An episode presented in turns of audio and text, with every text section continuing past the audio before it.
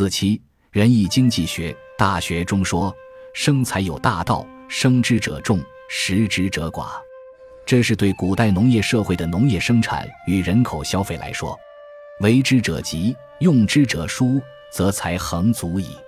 这是对古代农业社会经济以及兼代手工业的生产情况来说的。这的确是千古不易的名言。无论是十八世纪亚当·斯密的《国富论》，十九世纪马克思的《资本论》，二十世纪凯恩斯的经济理论，都不能否定他的拙见。又说：“仁者以财发身，不仁者以身发财。未有上好人而下不好义者也；未有好义，其事不忠者也。”第一句，能知人道的人，因善于运用财富，便可以发展一身的功名事业。第二句，唐史是不知人道的人，便只想以他本身的一生的能力来拼命搏斗，求取发财。第三句是说当家治国的领导作风以及领导社会的风气的重要性。上好人，下必好义，但在古文中的“义”字，它的内涵究竟是什么？那可又是碰到一个麻烦的问题了。儒家所讲的义，是人人为我，我为人人，人我之间都得安享。所以古人解释“义”繁体为“义”，字造型的内涵是从“阳”吉祥，从“我”两个字义的综合，是属于六书中的会意字的范围，等于说是为善最乐的意思。但自曾子以后，孟子特别注重义字，主张以义为先，因此古人便如此注解：“义者，宜也。”这也等于说是没有哪一点不合适、不相宜的才是义。至于从墨子学说以后。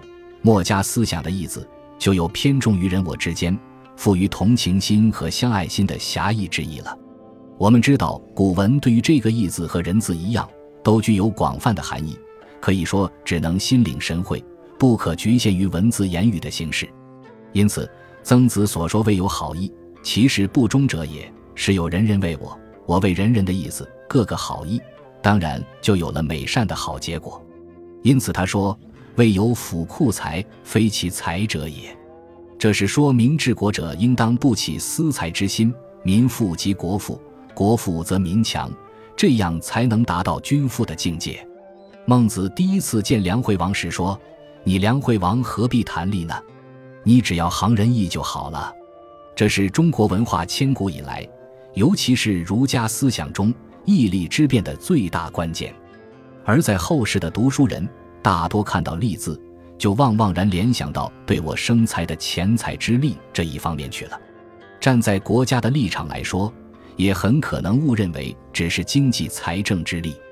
至于义，则多半认为和现实相对的教条，因此便把仁义之利错解了，而且把仁义的道理也变成狭义的仁义观念了。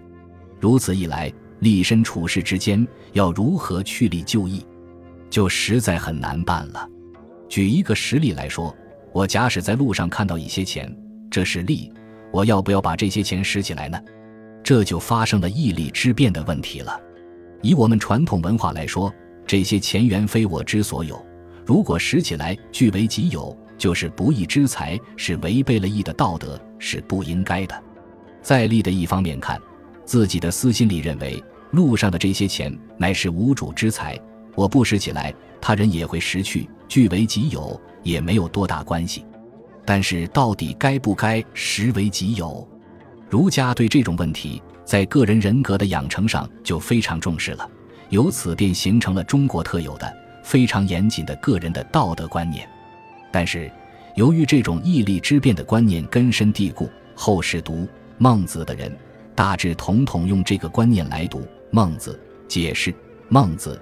于是就发生了两种错误：第一是误解了梁惠王问话中的“利”只是狭义的利益；第二是只从古代精简的文字上解释，而误解了孟子的答话，以为他只讲仁义而不讲利益，把利与义绝对的对立起来了。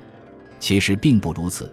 依照原文用现代江浙一带的方言来读，就可从语气中了解到它的含义，知道孟子并不是不讲利，而是告诉梁惠王。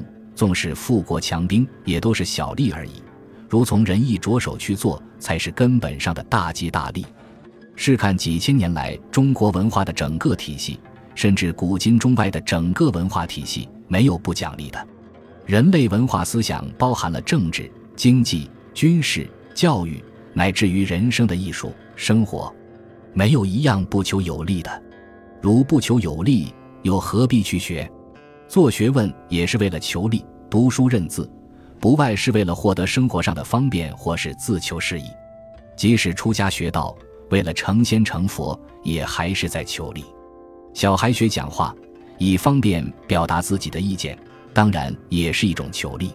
仁义也是利，道德也是利，这些是广义的、长远的利，是大利，不是狭义的金钱财富的利。也不只是权力的力。再从我们中国文化中，大家公推为五经之首的《易经》中去看，《易经》八八六十四卦中的卦爻辞以及上下细传等谈利的地方有一百八十四处，而说不利的则有二十八处。但不管利与不利，都不外以利为中心在讨论。《易经》思想主要的中心作用，便是利用安身四个字。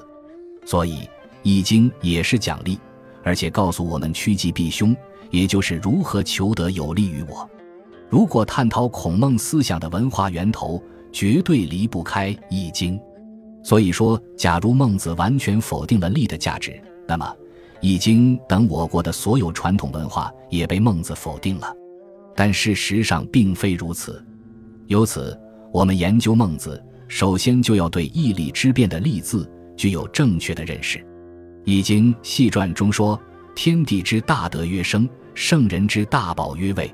何以守位曰仁？何以聚人曰财？理财正辞，尽民为非曰义。”这就是中国的政治哲学，经济政治非常重要。真正能理财，老百姓就跟你走。可是有一点，不要忘了理财还要能正辞。孔子说：“理财正辞。”经济的问题固然重要，精神文明的文化更重要。所以，中国《易经》的政治哲学，第一点是理财，是有繁荣的经济基础；第二点要有最高的精神文明；第三点，人民还要守法。所以说，近民为非约义，这样才能建立一个幸福的社会、理想的国家。选自原本《大学》威严，《孟子旁通》《易经》细传别讲。